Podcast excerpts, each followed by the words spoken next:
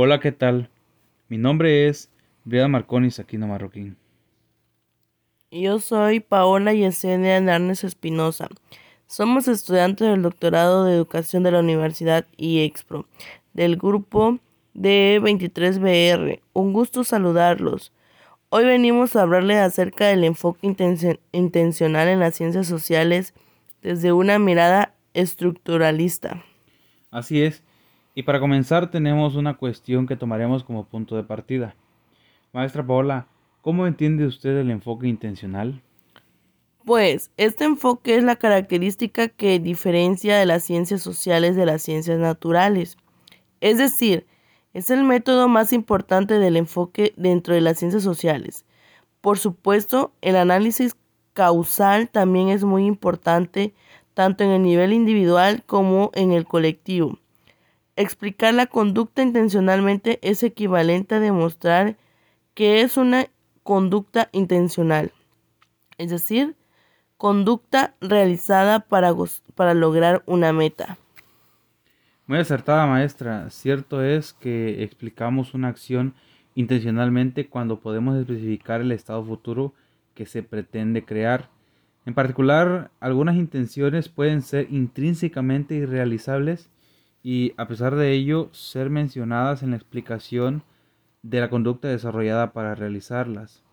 Es por ello que el enfoque intencional se deriva en dos vertientes distintas. La primera es la intencionalidad intrínseca, que se refiere a nuestros pensamientos, deseos, intenciones en el sentido corriente del término, y la intencionalidad derivada, que es la que ascribimos a sistemas distintos de nosotros como artefactos, programas de computación, robot, entre otros. Claro, maestro. Ahora, coménteme un poco más de las implicaciones del enfoque intencional. Desde luego, como le decía, los artefactos, objetos, animales, etcétera, de los que hablaba, se pueden comprender como sistemas intencionales y a su explicación predicción se les conoce como explicación predicción intencional.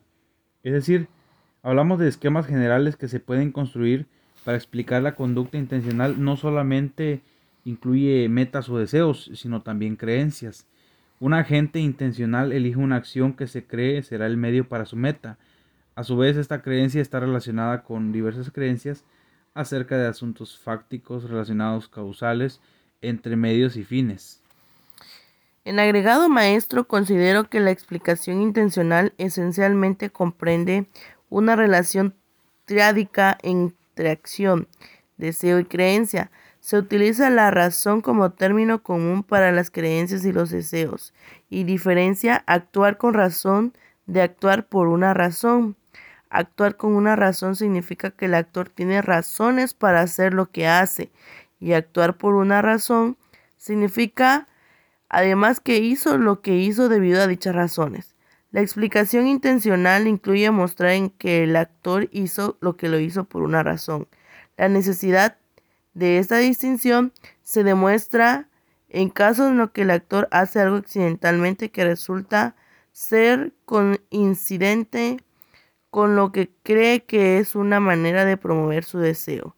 El requisito de que el actor hace lo que hace por esta razón implica que la razón es causalmente eficiente para producir la acción, pero no queda agotada por dicha deducción.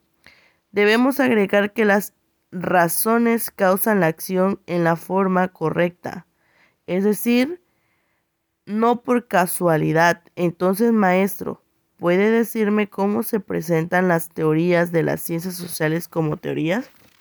Muy bien, maestra. Eh, esto es algo complicado, pero lo trataré de hacer un poco más simple. Según el enfoque intencional, las explicaciones predicciones de las ciencias sociales constituyen su rasgo distintivo y característico, desconociendo otros elementos dentro de los sistemas intencionales. Es decir, hablamos de que las teorías sociales toman como referencia sistemas intencionales que presentan una característica explicada predicha, apelando a términos conceptos intencionales propios del lenguaje intencional. Es por eso que si queremos entender o controlar su comportamiento, debemos hacer responsable a los individuos o agentes intencionales de los sistemas intencionales, atributos o predicados intencionales, aunque estos no son parte del comportamiento a ser explicado. Es por eso que sin la adscripción de términos, conceptos intencionales a los explanada de las ciencias sociales, o al menos en la mayoría de estas, no es posible explicar, predecir nada respecto de la conducta de los agentes. Muy interesante, maestro. Muchas gracias por su participación. Es un gusto haber tenido esta charla con usted para compartir nuestras, nuestras interpretaciones y perspectivas acerca del enfoque intencional en las ciencias sociales. El placer es mutuo, maestra. Espero encontrarnos nuevamente en este espacio para seguir compartiendo temas tan controversiales y poco tratados. Así es como finalizamos esta cápsula. Nos vemos y que se encuentren bien. Hasta luego.